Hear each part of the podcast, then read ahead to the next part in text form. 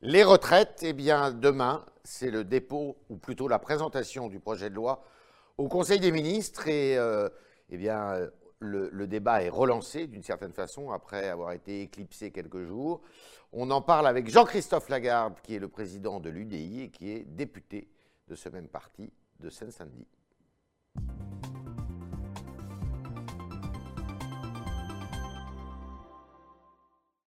Jean-Christophe Lagarde, bonjour. Alors, euh, il y a eu six semaines de grève à peu près. Quel bilan vous tirez de ce, ce, ce conflit social euh, qui a eu lieu en France? On aurait pu éviter si le gouvernement n'avait pas commis l'erreur de mélanger deux sujets. Ouais. Des sujets qui étaient le changement de la, du mode de calcul des retraites, c'est Ouais. par point, Ouais. euh, pour lequel le président de la République a annoncé la couleur aux Français pendant la présidentielle, et où effectivement les Français l'ont validé. Euh, et pour lequel nous, nous sommes favorables, puisque ça fait euh, 20 ans qu'on porte cette idée, la CFDT aussi. Puis la deuxième chose, qui est l'équilibre des retraites. Et je veux d'ailleurs dire qu'il y a un problème d'équilibre du régime des retraites, même sans réforme. Donc c'était un autre sujet qui, lui, n'a pas été débattu pendant la présidentielle. Et c'est là l'erreur du gouvernement? Bien sûr, C'est une faute? Que cumuler, cumuler les deux sujets a angoissé tout le monde et donc fait durer une grève bien plus longtemps. La faute à qui Au président de la République ou au Premier ministre? Pas dans l'antichambre de M. Macron et de M. Édouard Philippe, je pense que cette idée-là est une erreur, d'autant plus qu'au même moment, il ne pouvait pas montrer à celles et ceux qui, euh, euh, comment dirais-je, euh, attendent de savoir connaître les résultats, combien ils allaient avoir à la retraite. Mhm. Le résultat du cours, ça a été anxiogène, une grève trop dure. La deuxième leçon quand même qu'on peut en tirer, Ouais. c'est que euh, quand les syndicats les plus extrémistes, les habituels, le cœur. Euh, veulent mener une grève dure, ils le peuvent encore, mais c'est la deuxième fois qu'ils n'obtiennent aucun résultat. Ça devrait faire, me semble-t-il, réfléchir les malheureux grévistes qui se sont fait embarquer là-dedans, parce que finalement, il vaut mieux se mettre autour de la table des discussions que de faire une grève en espérant euh, le retrait. Oui, tout à fait. Écoutez, la CFDT, elle fait preuve de responsabilité. Elle dit il y a des lignes rouges et on veut Il faut discuter du reste. les violences syndicales qui ont, lieu, euh, qui ont eu lieu ces dernières heures. C'est plus grave que ça, monsieur, monsieur Tréhard. Euh, ce qui s'est passé dans un théâtre du nord de Paris, où Mhm. des manifestants ont voulu s'emparer du président de la République. Ouais. On peut battre le président dans les urnes, on ne peut pas l'abattre dans la rue. Ouais. Parce que sinon, on vole notre droit de citoyen de choisir comment on nous diriger et par qui on est Il y a un dirigé. côté Et ce 1793, qui s'est passé- est la semaine de l'anniversaire de la mort Et- du- de la et- décapitation du roi. Et ce qui s'est passé euh, à la CFDT est invraisemblable. Vous avez des militants CD syndicaux CGT qui veulent intimider un autre syndicat pour le faire taire. On est rentré dans une phase où des gens très minoritaires décident que leur opinion n'a pas vocation à être débattue pour essayer de convaincre, ils veulent contraindre. Eh bien, la démocratie, c'est quand on cherche à convaincre et qu'on refuse la contrainte. Alors, surtout pour des euh, coupures d'électricité euh, euh, commises par des militants de la CGT, il y a, des mises, il y a eu des gardes à vue. Mhm. Il doit y avoir des poursuites judiciaires. Je pense en tout cas qu'il faut qu'on ait clairement, légalement, la possibilité d'interdire ce genre d'action sauvage. La revendication, la manifestation, voire la grève, elle est légitime. Là, vous êtes carrément dans l'agression. Comment vous expliquez Il y a eu un sondage hier soir qui est assez étonnant quand même, qui montre que 60%, peut-être plus même des Français, veulent quand même le retrait de cette réforme? Mais parce que je pense que justement, en mélangeant les deux sujets, les Français n'ont pas pu entendre ce La que là. confusion s'est installée. Mais bien sûr, la confusion s'est installée et donc la crainte. Et dans la crainte, les gens disent on préfère qu'on arrête plutôt qu'autre chose. En réalité, il y a euh, beaucoup d'avantages à la retraite par points parce qu'elle prend mieux en compte les carrières, notamment les carrières multiples, accidentées, où on change de travail, on change de type de société, on change de statut. Elle permet des avancées sociales, elle permet même la solidarité dans le couple. Si vous avez un des deux conjoints qui gagne plus que l'autre, euh, euh, eh bien à la retraite, il peut céder une partie de ses points à son Oui, conjoint. mais à la fin, du, à la fin des fins, on, on- on voit que on va pas tous rentrer dans le même régime, euh, au même rythme, Alors- que ça va coûter cher. Alors moi, ce que je crois, c'est qu'il faut fusionner les régimes salariés, c'est-à-dire les régimes des employés, les régimes des fonctionnaires et les régimes spéciaux. Je, peux- je m'interroge franchement sur l'utilité de fusionner les régimes des libéraux, qui n'ont pas du tout le même les mode. régimes autonomes qui Les- sont plutôt bénéficiaires d'ailleurs. Non seulement ils sont bénéficiaires, ils sont excédentaires, ils ont des, ca- des caisses de réserve, mais en plus ils n'ont pas du tout le même mode de travail. Lorsque vous recevez votre salaire du Figaro, 60% de votre pension retraite a été payée par le Figaro, 40% est pris sur votre salaire. Mmh. Sur un indépendant, sur un libéral, c'est 100% qu'il paye lui, donc Mmh. on ne peut pas les considérer de la même façon. Et je pense en plus que vu l'incertitude qui s'est emparée des Français sur cette fusion du régime des salariés, Mmh. euh, on ferait bien de laisser de côté pour l'instant les libéraux et se dire on va déjà réussir celle-là. Et s'il n'y a pas de problème démographique, c'est-à-dire si leur régime ne vient pas à déséquilibre à 15 ou 20 ans, il n'y a pas d'urgence à Il y a s'occuper des une libéraux. préparation du gouvernement alors finalement. Bah, écoutez, deux ans de préparation, on ne peut pas parler d'impréparation, parce que Non, mais il y a eu une préparation au sens où ils n'ont pas euh, repéré tout- euh, les choses trappes, euh, les, failles. je, me souviens, je me souviens d'une conversation que j'avais eue avec Laurent Berger qui m'avait dit Nous, à la CFDT, on considère qu'une réforme comme ça, il faut 5 ans pour la conduire. Parce qu'effectivement, il y a énormément de choses trappes, d'interrogations qui viennent alimenter les craintes également. Alors, vous avez parlé de l'âge pivot, c'est ça qui, pour une partie, habille beaucoup de, Français dans le doute, même mmh. jetés dans la rue. Mmh. vous, vous avez une proposition, si j'ai bien compris, qui consiste à allonger, pour financer hein, le mmh. système, qui consiste à allonger le temps de travail hebdomadaire des Français, plutôt que de jouer sur euh, L'âge de, la retraite. D'ailleurs, soyons clairs, l'âge pivot, ça veut dire, ce qui était proposé, au lieu d'avoir la retraite à 62 ans, on la passe à 64. C'était deux ans de plus. Comme Nicolas Sarkozy est passé de 60 à 62, ce qui a permis d'équilibrer le régime des retraites. Comment on équilibre un régime des retraites? Il y a trois façons. Mmh. Vous augmentez les cotisations, c'est de la perte de pouvoir d'achat pour les salariés. Vous baissez les pensions, c'est pas possible avec des retraités qui sont déjà en difficulté. ou vous augmentez le volume de travail, le temps que vous travaillez. Sauf que depuis des années et des années, le débat entre la droite et la gauche, c'est on va augmenter le temps de travail à la fin de sa vie professionnelle. Nous, nous proposons qu'on puisse augmenter notre temps de travail tout au long de la vie professionnelle, ce qui a plusieurs avantages. Pour 20 ou 25 minutes par jour, on équilibre dès maintenant le régime des retraites sans difficulté. Ça veut dire à peu près 37 heures par semaine. On équilibre dès maintenant ce régime. On garantit aux jeunes d'avoir un régime de retraite puisqu'ils sont en capacité eux-mêmes de bénéficier et de ne pas cotiser à vide. C'est sans doute la fracture la plus grave dans le régime des retraites. Tous les jeunes qui ont aujourd'hui 20, 25 ou 30 ans pensent qu'ils n'auront pas de régime de retraite. Mhm. Vous croyez qu'ils vont longtemps accepter de cotiser pour un système dont ils croient qu'ils n'y auront pas droit? Donc travailler plus longtemps pendant la semaine, 20-25 minutes par jour, pour garantir de partir à 62 ans, pour, à la retraite, pouvoir à la fois s'occuper de ses petits-enfants, euh, euh, s'investir dans des associations. C'est un modèle qui me paraît beaucoup plus vertueux et bien plus supportable. Et puisque ça n'a pas... Vous passez d'un tabou à l'autre, si je puis, me permettre. Mais, puisque... mais quel tabou? Ah, ah bah, puisque... Les tabous qui chatouillent quand même pas mal les gens. Puisque ça n'a pas été abordé pendant la présidentielle. Et si on pense que c'est un tabou, voilà un sujet de référendum. Vous préférez travailler jusqu'à 64 ans ou vous préférez travailler 25 minutes de plus par jour? Vous voulez que je vous donne quelques chiffres qui sont quand même Un Français, tout au long de sa vie professionnelle, travaille 67 000 heures. Un Belge travaille 6 000 heures de plus. Un Italien, 8 000 heures de plus. Mmh. Et on dit que on a ceux qui travaillons le moins légalement. Oui, par rapport à, par rapport à, nos aux pays comparables qui ont une démographie euh, comparable. Même la nôtre est un petit peu meilleure. Si on faisait ce que je dis, on éviterait de travailler deux ans de plus, mais en plus, on pourrait amorcer un deuxième virage et un tabou que lui, qui lui est un tabou et qu'il faut lever, celui d'avoir une part de capitalisation dans la retraite. À chaque fois que vous dites capitalisation, vous avez les hurlements de la gauche qui vous disent Ah là là, le système américain. Non, non, les Suédois, ce pas des ultra-capitalistes à ma connaissance. Ils ont 15% de capitalisation. Et je veux donner des chiffres qui sont simples et, clairs pour que les Français comprennent combien nous nous sommes trompés avec ce tabou. Quelqu'un qui gagne 2000 euros par mois, pour avoir 1000 euros de retraite, il cotise toute sa vie 709 euros de cotisation retraite. D'accord? 709 euros par mois. Mmh. Patrick Bertus, économiste reconnu, dit que si en 1982 on avait choisi la capitalisation, on cotiserait 61 euros par mois, pas 709, pour avoir 1000 euros de retraite. 600 euros de pouvoir d'achat qu'on pourrait répartir pour les salariés Donc ou pour il faut aussi Donc je pense que nous avons besoin. Je pense que nous avons besoin. Vous avez bien vu qu'il y a trois débats. Premier débat, c'est la retraite par points. Deuxième, c'est l'équilibre financier, comment on fait. Je pense qu'il est mieux de travailler plus tout au long de sa vie qu'à la fin de sa vie. Et qu'il est nécessaire d'ouvrir une part de capitalisation parce qu'on fait de plus en plus d'argent. Regardez dans la nouvelle économie. Oui, mais là, on va vous dire que vous êtes euh, l'agent de BlackRock ou euh, des fonds de capitalisation. Je suis l'agent des Français. Est-ce qu'ils préfèrent cotiser 11 fois plus pour toucher la même pension ou est-ce qu'ils pensent qu'en cotisant 11 fois moins et en garantissant un meilleur avenir pour nos retraités et pour les futurs retraités, nos jeunes, pour le compte, là, c'est vraiment le tabou absurde agité par la gauche. Je veux juste terminer d'un mot là-dessus.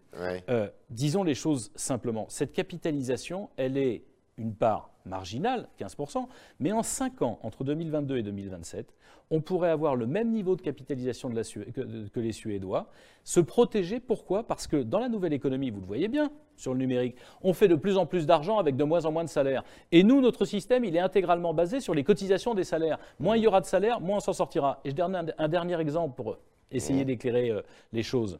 Les pharmaciens, qui ont un régime autonome, qui est équilibré, ils se sont tournés il y a quelques années vers la capitalisation. C'est la seule raison pour laquelle le régime est équilibré. Parce qu'aujourd'hui, il y a 30 000 pharmaciens en activité, 31 000 à la retraite. Vous imaginez bien que si euh, n'avaient pas fait ça, euh, on ne s'en sortirait pas. Or, qu'est-ce qui arrive dans notre démographie? On, était, on a commencé à 4 salariés pour un retraité. on est à, un 7. à un 7, on va approcher le 1 pour 1. Je dis simplement qu'en cassant les tabous, on pourrait être intelligent, moins cotisé, mieux payer les pensions et garantir à tout le monde d'avoir un jour une retraite. Ces deux propositions, l'une sur le temps de travail, l'autre sur euh, une part de, une petite part d'ailleurs, 15% de capitalisation, est-ce que vous avez fait, est-ce que vous les avez formulées d'une part aux syndicats qui sont pour le dialogue, donc la CFDT, l'UNSA, et d'autre part au gouvernement. Mais je vais les formuler, je suis en train de les exposer, de les travailler dans les semaines qui viennent, et je pense même que nous organiserons euh, une conférence sur le sujet, euh, où on invitera naturellement l'ensemble de la presse, mais les économistes qui ont compris depuis longtemps... À, l'initiative de l'UDI À l'initiative de l'UDI. Parce que vous n'allez pas participer, vous n'êtes pas invité à la conférence Alors, nous ne sommes pas dans la conférence sociale, mais la semaine dernière, j'ai demandé... Euh, conférence de financement, parce que maintenant, il y a une autre conférence. conférence de financement, pardon. Mais la semaine dernière, j'ai demandé au Premier ministre lors des questions au gouvernement, qu'on puisse avoir un débat au Parlement après les élections municipales, parce que sinon tout le monde va être dans la posture, mmh. euh, la démagogie habituelle préélectorale, qu'on ait fin mars un débat qui permette que les partis politiques aussi donnent les pistes, leurs sentiments, il, est normal qu'il y ait euh, un débat entre les acteurs sociaux, les syndicats de patrons et les syndicats de salariés. Il est aussi normal que nous puissions en mmh. débattre. Enfin, je vais donner une dernière idée, c'est que si on établit un tel régime et qu'il est équilibré, moi je serais assez favorable pour que tout le monde se responsabilise enfin. Qu'on n'ait pas des grèves où les discours de M. Martinez, comme j'en ai entendu et qui m'ont beaucoup, oui, mais vous qui, pouvez pas le mettre, euh, sur une île déserte. Non, non, non, non, non, mais je vais vous expliquer, c'est très simple. Si le régime réformé est équilibré, on le confie intégralement dans les mains des syndicats de patrons et des syndicats de salariés, comme Agir Arco. Agir Arco. Mais c'est ce qui est prévu, non? La dette, c'est pas ce qui est écrit aujourd'hui. La dette est intégralement. Euh, enfin, la dette, pardon. les dépenses et les recettes sont intégralement gérées par les syndicats, pas garanties par l'État. C'est comme ça qu'Agir Carco est toujours équilibré, qu'on n'a jamais entendu euh, la CGT se rouler par terre quand il prenait des mesures qui parfois étaient compliquées, comme la retraite à taux plein à 63 ans. C'est quand même Agir Carco, et M. Martinez n'a pas hurlé. Ça lui, aurait, ça lui aurait évité de raconter pendant toute cette grève à ses cheminots et aux autres à qui, il a poussé à faire grève, que la retraite par points, par nature, elle est inéquitable, alors que la retraite complémentaire que perçoivent aujourd'hui les retraités français, elle est par points et elle est administrée notamment par M. Martinez. Oui, et notamment euh, Agir Carco, mais vous oubliez la préfond aussi. Alors la préfond, c'est pire. Enfin, pardon, c'est encore une autre hypocrisie, c'est que la préfond, c'est une retraite par capitalisation. C'est-à-dire que ce qu'on refuse aux Français pour gagner ce que j'ai expliqué tout à l'heure. On l'a fait pour les fonctionnaires parce que l'État, lui, il n'a pas envie de payer 11 fois plus cher pour préparer la retraite de ses fonctionnaires. C'est pas un scandale, ça? Si le projet de loi euh, reste euh, en l'état, il y aura des amendements, il y aura... vous, avez vous allez en déposer beaucoup? Bah, on en déposera un certain nombre, mais comme vous le savez, ça va être pour une grande part par ordonnance. Et donc, dans les ordonnances. Bah, bien sûr, par contre, j'aimerais un engagement du gouvernement. C'est que, puisqu'il y a beaucoup d'ordonnances, rien n'interdit dans la Constitution que ces ordonnances elles soient travaillées avec le Parlement, avec les groupes parlementaires, pour qu'on ne découvre pas six mois après des textes. Exactement. Je l'ai obtenu de Mme Belloubet pour la réforme de l'ordonnance des mineurs de 45. Mmh. Je pense que c'est nécessaire pour la retraite aussi. Vous voterez ce texte? Bah écoutez, d'abord, moi j'ai l'habitude de regarder le texte à la fin, euh, mais le principe de la réforme des retraites par points est une bonne chose, c'est une avancée. Ensuite, il y aura un texte sur l'équilibre mmh. qui ne va pas être euh, simultané. Sur celui-là, je regarderai comment on veut équilibrer, parce que passer de 62 à 64 ans aujourd'hui, c'est passer de 64 à 66, puis de 66 à 68. Je pense que c'est plus intelligent de travailler plus au long de sa vie et d'avoir plus de liberté familiale, de loisirs ou associative à la fin de sa vie professionnelle. Pour financer les retraites, il faut travailler 37 heures par semaine. C'est ce que nous dit Jean-Christophe Lagarde ce matin. Et on continue avec vos questions, euh, chers euh, internautes, en compagnie de Jean-Baptiste Sémergent.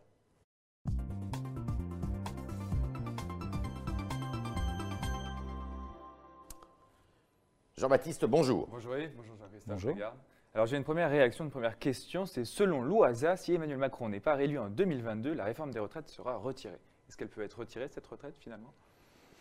Cette réforme D'abord, une élection présidentielle, une élection présidentielle, elle peut tout faire. Mhm. C'est les Français qui choisissent un président de la République, elle choisit... Euh, bon. Euh, si par exemple, on suivait la proposition que je fais euh, d'allonger le temps de travail pour maintenir la retraite à 62 ans, alors que peut-être la conférence de financement aboutira à un allongement, euh, à, un rallongement de, la durée de cotisation, c'est-à-dire la retraite plus tard pour chacun, ça c'est parfaitement jouable. Mmh. Est-ce que le système par points, s'il est adopté, pourra être annulé Je ne le pense pas. Et d'ailleurs, vous savez, c'est parfois comme ça dans le débat politique, il y a beaucoup de passion, d'agitation et pas suffisamment de réflexion. une fois mis en place, tout le mmh. monde se rendrait assez rapidement compte que c'est plutôt bénéfique euh, pour les catégories les plus défavorisées de la population. Je répète ce que je viens de dire. Monsieur Martinez nous expliquait que c'était inéquitable la retraite par points. Mais quel Français aujourd'hui se plaint de la retraite Agir Carco, des retraites complémentaires qui, elles, sont par points Personne. Donc il faut arrêter avec un truc dont on a fait un tabou par le mélange des sujets. Appliquons, euh, votons la retraite par points. Personne n'en demandera la retraite. Après, les mesures d'équilibre, les mesures de financement, les mesures de euh, gestion, de gouvernance, toutes celles-là, elles peuvent se regarder. Et l'élection présidentielle, c'est toujours l'occasion de pouvoir remettre des choses en cause. Jean-Baptiste. Chris Cross euh, sur Figaro Live, qui va sûrement voter au municipal, qui arrive, dit On vous situe mal entre Emmanuel Macron et la droite. Est-ce que vous pouvez le rassurer ou l'expliquer Où est-ce que vous êtes? Bah, monsieur, Vous comprenez ce flou-là qu'il peut ressentir Non, je ne le comprends pas parce que je veux lui répondre très simplement. La politique, ce n'est pas une question de positionnement géographique. On n'est pas entre un point et un autre. Mhm. Euh, je ne suis pas en train de faire euh, une longitude et une latitude. C'est des combats politiques sur des idées qui sont les nôtres très franchement, quand Macron porte la réforme des retraites, il reprend une idée qu'on porte depuis 20 ans. Je ne vais pas aller dire le contraire de lui. Mais quand il dit quelque chose que je trouve euh, insatisfaisant, allonger, euh, enfin retarder le départ en retraite, euh, je fais d'autres propositions. Sur les municipales, c'est beaucoup plus simple que ça. Mhm. vous avez eu cette polémique là sur la circulaire. On la circulaire, on essaye de tripler le nuançage, le nuançage politique. Tout ça, ça sert à quoi? Ça sert à afficher des victoires et des défaites des uns ou des autres le soir des élections municipales. C'est du pipeau, tant ceux qui s'en indignent que ceux qui l'organisent. Parce que la réalité, c'est que les Français sont moins cons que ça ils vont voter pour leur maire en fonction de ce qu'il est capable de faire ou de ce qu'il n'aura pas fait pour des équipes municipales et leurs projets, et ils ne vont pas voter en fonction de M. Macron ou pas de M. Macron. Et ceux qui diront on a gagné ou on a perdu mentiront aux Français, parce que la réalité, ville par ville, d'ailleurs vous regardez les trois grandes villes, Paris, Lyon, Marseille, les votes seront sans doute de nature totalement différente, totalement différente. Et on, dira qui a gagné. Ben non, parce que vous avez toutes les villes intermédiaires. Moi, j'ai des dizaines et des dizaines de maires UDI. Donc, je vous tiens le pari qui seront réélus au Vous aurez plus de maires à l'UDI qu'à la sortie qu'en euh, entrant je, dans ces je, je le crois, d'abord parce que la plupart d'entre eux vont être réélus dès le premier tour. Euh, j'ai l'habitude de dire qu'essayer un maire UDI, c'est l'adopter et ça fonctionne bien. On l'a vu lors de toutes les dernières élections. Et deuxièmement, parce qu'il y a de plus en plus chez les Français l'envie que l'élection pour laquelle ils votent, elle serve vraiment sur les sujets le maire, il ne va pas changer la retraite, il ne va pas changer, euh, comment dirais-je, la politique nationale. Par contre, il va changer votre vie quotidienne. Et nous, ça, c'est quelque chose qui nous obsède. Si vous deviez voter à Paris, vous voteriez pour qui? Ah, Je vote pour Benjamin Griveaux, je l'ai déjà expliqué, parce que je pense d'abord que Mme Hidalgo est une maire de Paris qui a affaibli cette ville et qui rend la vie difficile aux Parisiens comme aux banlieusards euh, mhm. tels que moi. Euh, et deuxièmement, parce que je pense que cette alternance, elle permettrait de rassembler des gens d'horizons différents. Dans une ville, dans une ville. Vous savez, la première fois, j'ai été élu maire en 2001, dans une ville qui était communiste depuis 66 ans. Sur ma liste, il y avait des communistes. Drancy. Il y avait Drancy. Il y avait des communistes. Il y avait des socialistes. Il y avait des gens qui étaient simplement des responsables associatifs. Il y avait des gens de droite, il y avait des gens du centre. En réalité, il y avait des Drancéens, c'est comme ça qu'on appelle les habitants de Drancy et des Drancéennes, qui voulaient simplement qu'on redresse leur ville. Euh, je pense que les Français sont plus intelligents que les politiques qui les prennent pour des cons. Tiens, vous serez à Auschwitz euh, mardi prochain? Non, je ne peux pas y aller. Mais, je dis ça parce qu'évidemment, il y a énormément de déportés qui sont partis de, de, de, Drancy. c'est l'essentiel euh, qui sont partis de Drancy. C'est pour ça qu'avec Simone Veil, nous avons réalisé euh, un mémorial qui est un complément du mémorial de la Shoah de Paris et qui a un rôle éducatif très important, souvent auprès des jeunes. Ben, vous voyez, il n'y a pas très longtemps, c'est le ministre de l'Intérieur avec des policiers, des gendarmes et des magistrats qui sont venus aussi s'y former contre la haine. Vous ne serez pas à Auschwitz donc? Non, je ne peux pas y aller. D'accord. Autre question. On reste sur un maire, c'est le maire de Pau, François Bérou. Chris Cross vous interroge sur vos relations actuelles. Nous n'en avons pas. Pourquoi? Vous êtes fâché? Je ne pense pas qu'il perde du temps à considérer les gens comme moi. c'est dit. Un autre sujet, euh, toujours aussi politique, c'est Lila qui vous demande s'il faut organiser une primaire progressiste pour 2022 face à la primaire de Nicolas Dupont-Aignan. Qu'est-ce que vous pensez de cette idée? Alors, euh, il faut préciser, la euh, Nicolas primaire Dupont-Aignan, c'est de rassembler toute la droite nationale, patriote, patriote c'est ainsi qu'il le dit, mais ça a été refusé par tout le monde enfin notamment par le Rassemblement national. Est-ce qu'il faut faire la même chose chez les progressistes il y, a, deux sujets dans Il y a un président sortant quand même. Il y a deux sujets dans la question, si je peux me permettre. Le premier sujet, c'est euh, Dupont-Aignan, euh, essayer de rassembler toutes les droites. Ce n'est pas mon affaire. Moi, il y a des droites euh, républicaines et il y a l'extrême droite. Et je ne vois pas ce qu'ils ont à faire ensemble. Et, si, on faisait, si, on, si on faisait un peu de science politique, non, mais il a accepté une porosité avec l'extrême droite. si on faisait un peu de science politique, et là aussi un peu de raison dans d'autres pays qui perdent tellement la raison, il n'y a pas pire ennemi de la droite que l'extrême droite depuis toujours. Il n'y a pas plus grande antinomie, y compris dans la vision de la nation. Bon, en réalité, la droite et l'extrême droite sont deux choses totalement et radicalement différentes. Euh, deuxième question, la primaire, d'une façon générale. Euh, très franchement, je pense qu'à la fois l'élection d'Emmanuel Macron, le score de Jean-Luc Mélenchon, de Mme Le Pen, a montré finalement la primaire du PS, comme la primaire de la droite et du centre, sur lequel j'avais quelques réserves, j'ai mis beaucoup de temps à me décider à me prononcer en faveur d'Alain Juppé à l'époque, euh, bah, ça ne marche pas, parce que nous sommes en euh, France dans un système où il y a deux tours à l'élection présidentielle, et donc au premier tour, on choisit, et la primaire, c'est au premier tour. Et s'il y a plusieurs candidatures issues euh, du euh, centre-droit, centre-gauche, centre-centre, enfin bref, de cet espace politique, euh, des gens qui sont à la fois responsables et raisonnables, c'est pas un drame. C'est pas un drame. Dernière petite question. Dernière question, une question de terrain. C'est Alain qui relaie l'opposition de certains maires franciliens contre la construction du terminal T4 à l'aéroport de Roissy. Ça, c'est compliqué. Alors, moi, je n'y suis pas opposé parce que. Vous pouvez nous expliquer un tout petit peu la situation Alors, le T4 de Roissy, c'est pour absorber une augmentation considérable euh, de, trafic. aérien qui ne peuvent pas tenir dans le, terminal, les terminaux actuels. Euh, et donc, ce T4 euh, va permettre d'absorber cette quantité. Alors, on peut se dire, on ne veut plus que de gens arrivent en avion à Paris. Bah, je veux rassurer tout le monde, ils vont arriver à Amsterdam. Hmm. Donc euh, ça ne va pas faire moins de pollution, ça fera moins d'attractivité pour la France. Je vous rappelle qu'on est le premier pays touristique du monde, du monde, euh, et que des millions de Français vivent de ça en Ile-de-France comme ailleurs. Donc, quitte à accueillir des touristes, autant que ce soit bien. Vous savez, je viens de visiter euh, la gare du Nord qui va connaître un énorme chantier d'ici 2024, euh, justement pour mieux accueillir. De la même façon, aujourd'hui, la gare du Nord, elle va passer de 700 000 passagers à 900 000 passagers dans les années à venir. Soit on fait semblant et on, de ne pas le voir et on n'accueille pas, euh, soit, bon, eh ben, que ce soit pour le T4 à Roissy ou que ce soit pour la gare du Nord, on a besoin, ce sont les vitrines de la France. ce matin, je croisais des touristes chinois qui vont à Londres euh, parce que ça fait partie du circuit qu'on leur vend là-bas, bah, c'est quand même la porte d'entrée ou la porte de sortie qu'ils retiendront de la France. Vaut mieux que ça soit bien. Merci Jean-Christophe Lagarde, merci d'avoir répondu à nos questions, à questions des internautes qui étaient posées ce matin par Jean-Baptiste Sémergian. À demain, si vous le voulez bien.